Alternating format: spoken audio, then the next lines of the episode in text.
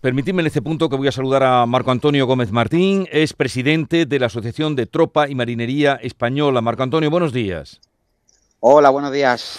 La noticia que hoy estamos dando, de las muchas que están circulando, es que la familia del soldado mm, sevillano fallecido en Cerro Muriano amplía su denuncia a la cadena de mando, lo que estaba hablando ahora mi compañero José María. Em, el abogado em, pide que el caso sea instruido por la justicia militar. ¿Usted es partidario de que este caso se juzgue por la jurisdicción militar? Eh, bueno, lo primero, mandar como siempre condolencias a la familia y lo segundo es que la asociación IANME a la que represento ha sido muy clara desde el principio. Nosotros somos partidarios de que el caso se quede en la justicia civil ¿Por qué? Por una sencilla razón, eh, porque presuntamente, y ya se han dado casos como, lamentablemente el compañero de Almería, existe un corporativismo dentro de la justicia militar y las sanciones dentro de la justicia militar suelen ser más benévolas, con lo cual para evitar eso eh, nosotros somos partidarios de que vaya a la justicia civil, aparte de que creemos firmemente que mientras estemos en zona nacional eh, y no estemos en zona de operaciones, que es más complicado, tenemos que ser juzgados como cualquier ciudadano. Y como cualquier ciudadano que queremos ser, no ciudadanos de tercera, queremos que nos juzgue un juzgado civil para que lo que tenga que ocurrir ocurra sin ningún tipo de injerencia por parte como ya decimos, de, cuadros de mando que juzgan a propios militares. En ese sentido, em, usted se alía con lo que pide la familia y lo que pide el abogado, que es que sea juzgado por la justicia civil. Bueno, de lo que estamos conociendo, de lo que se sabe, mm, ¿Qué errores se pudieron cometer? Bueno, lo primero hay que andar con muchísima precaución y respetar siempre la investigación. Pero si todo lo que está haciendo el DUC presuntamente se llevó a cabo, estamos hablando de una serie de, fallos en cadena que propiciaron el grave desenlace de nuestros dos compañeros.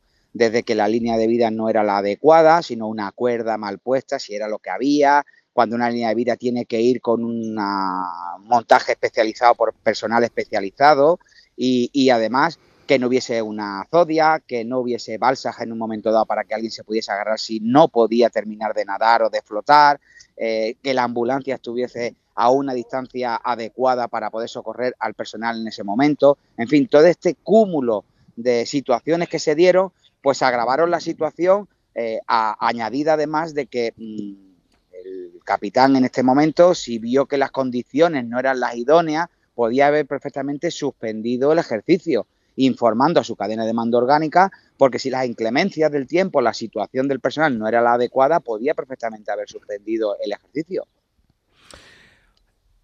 ¿Había castigo? Digo, por la información que usted haya podido tener o recabar, eh, eh, ¿era un castigo lo que se estaba aplicando en estas maniobras? ¿O no lo era? ¿O era un ejercicio de entrenamiento? A ver, hay que ser muy cauteloso, ¿vale? Y lo primero que queremos dejar muy claro desde AME es que los castigos físicos dentro de la Fuerza Armada son ilegales y están terminantemente prohibidos. Partiendo de esa base, hay una línea muy delgada y muy complicada de demostrar que es separar la instrucción de un castigo físico. Eh, evidentemente, nosotros hemos tenido denuncias y hemos llevado casos de compañeros donde han tenido eh, abuso de autoridad, ¿vale? Con, abuso de ejercicio físico y, es muy complicado porque, pongo un ejemplo muy gráfico siempre y es en la hora que tenemos de educación física, el capitán se va a la compañía, hacen una carrera y terminan la carrera, llegan a la unidad y cogen y se ponen a hacer 20, 30, 40 flexiones y la hacen todo. Eso es un entrenamiento, eso es endurecimiento.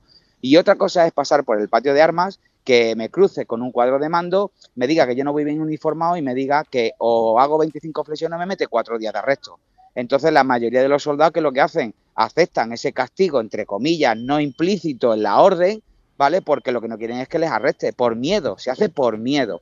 Porque el arresto a un chico es quitarle la libertad o una sanción administrativa, que lo cual eh, agrava todavía más si nuestros salarios son de una auténtica vergüenza, si a un chico le pueden llegar a quitar o cuatro días de salario porque va mal uniformado, pues al final o, se deja pegar un puñetazo en el pecho, que, lo que no tendría que hacerlo es el mando, sino tendría que dar parte y, cursar ese, esa falta que ha cometido. Pero eso conlleva un expediente, un instructor, dar parte, papeleo y demás.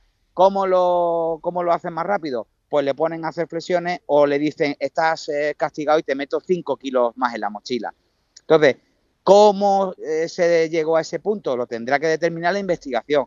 Pero si fue un castigo, eso está terminantemente prohibido y es ilegal. Vale. Si hubiera habido un castigo, eso está prohibido, ilegal, dice usted. Eh, su, la asociación que usted preside, que es la Asociación de Tropa y Marinería Española, eh, ATME, mm, ¿van a tomar ustedes eh, partido en todo este proceso de investigación?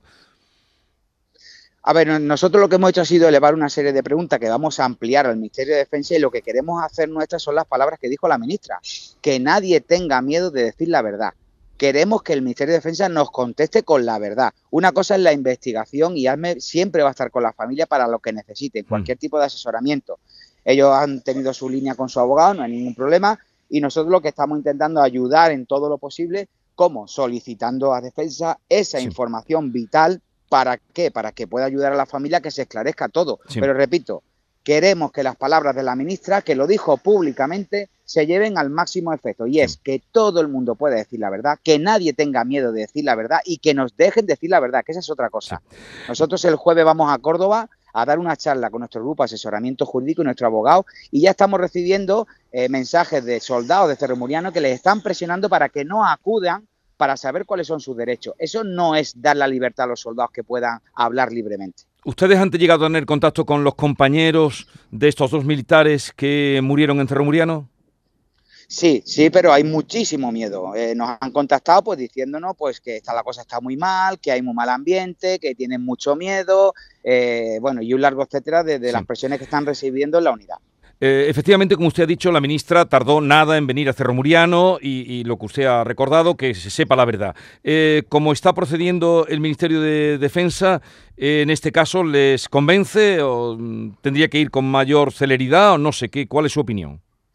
Hombre, nosotros en principio queremos eh, creer a la ministra. Es el, como nosotros siempre decimos, es el máximo jefe que tenemos, nuestra jefa, y, como jefa tiene que dar un paso adelante, con lo cual confiamos en que Defensa haga las cosas como tiene que hacerlas, que no ocurra como en otras ocasiones, que al final, cuando se ha sabido la verdad y la investigación ha salido a la luz, hemos visto que Defensa pues se ha puesto un poco de perfil. Esperamos que vaya de frente que las cosas se hagan bien, que se deje trabajar a la justicia, que la investigación vaya adelante, pero sobre todo es que no haya ningún tipo de injerencia, que no le metan miedo a los soldados, que los dejen hablar, que por hablar no se es ni más ni menos soldado, ni más ni menos indisciplinado.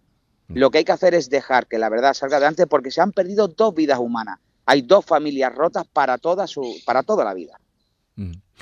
Eh, ¿Quién aprueba cuando se van a hacer unas pruebas duras, porque para eso es el ejército y los entrenamientos, se preparan para, la guerra, esto es eh, obvio, no se debe olvidar? Eh, mm, ¿Quién aprueba los ejercicios que se vayan a hacer? A ver, los programas de instrucción vienen por la cadena orgánica, ¿vale? La, cadena orgánica de la unidad, a nivel brigada, o sea, a nivel brigada, a nivel regimiento, se aprueban una serie de protocolos de actuación en las maniobras y luego se desarrollan dentro de las unidades. Evidentemente no puede entrar desde arriba al mínimo detalle lo que se pueda hacer en ese tipo de ejercicio, pero son las unidades orgánicas, las dependientes de ese ejercicio, en ese programa de instrucción, las que desarrollan dentro de lo que viene ya marcado. Una vez que ya lo tienen marcado, automáticamente cuando uno va de maniobra, pues puede haber eh, pequeños detalles que se pueden modificar sobre la marcha, pero no se puede modificar sustancialmente el ejercicio en sí. ¿Qué quiero decir? Para aclararlo y que todo el mundo me entienda. Si hay marcado un ejercicio de tiro, el ejercicio de tiro es de tiro. Nadie puede coger y decir, bueno, voy a hacer tiro y además voy a hacer un lanzamiento de granada. No. Si hay tiro, es tiro. Y tiene que haber una ambulancia y un médico y un no sé qué y todos los medios para que en caso de un accidente pues se puedan eh, solventar rápidamente. Pero no se puede uno salir de ese guion, no puedo hacer algo que yo quiera eh, más allá de algo eh, puntual. Y en, este, en estas maniobras concretas, esto sí que a lo mejor lo, sabrá usted seguro, ¿quién es el máximo responsable que está in situ allí? ¿Es el capitán que, de momento se está, está expedientado? ¿Había un cargo superior en ese momento? No, en ese momento, por la información que, tenemos y la que de Duel, el máximo responsable es el capitán. Hay que tener en cuenta que el mando no se delega, es la responsabilidad del mando para lo bueno y para lo malo. Entonces entendemos que si allí no había ningún mando superior, el jefe era el capitán. No, no puede haber otra línea de actuación. Mm, Marco Antonio Gómez Martín, presidente de la Asociación de Tropa y Marinería Española. ADME, gracias por atendernos y ya veremos qué va pasando en días sucesivos. En cualquier caso, prudencia también reclamaba usted para lo que se vaya mm, eh, investigando y descubriendo. Un saludo y buenos días. Un saludo y muchísimas gracias. Bueno, quedáis invitados todos los medios de comunicación a, a, esa charla que vamos a dar en Córdoba, porque creemos que es muy importante que estéis allí y podáis dar cobertura para que se pueda saber toda la verdad. Será el próximo jueves en Córdoba.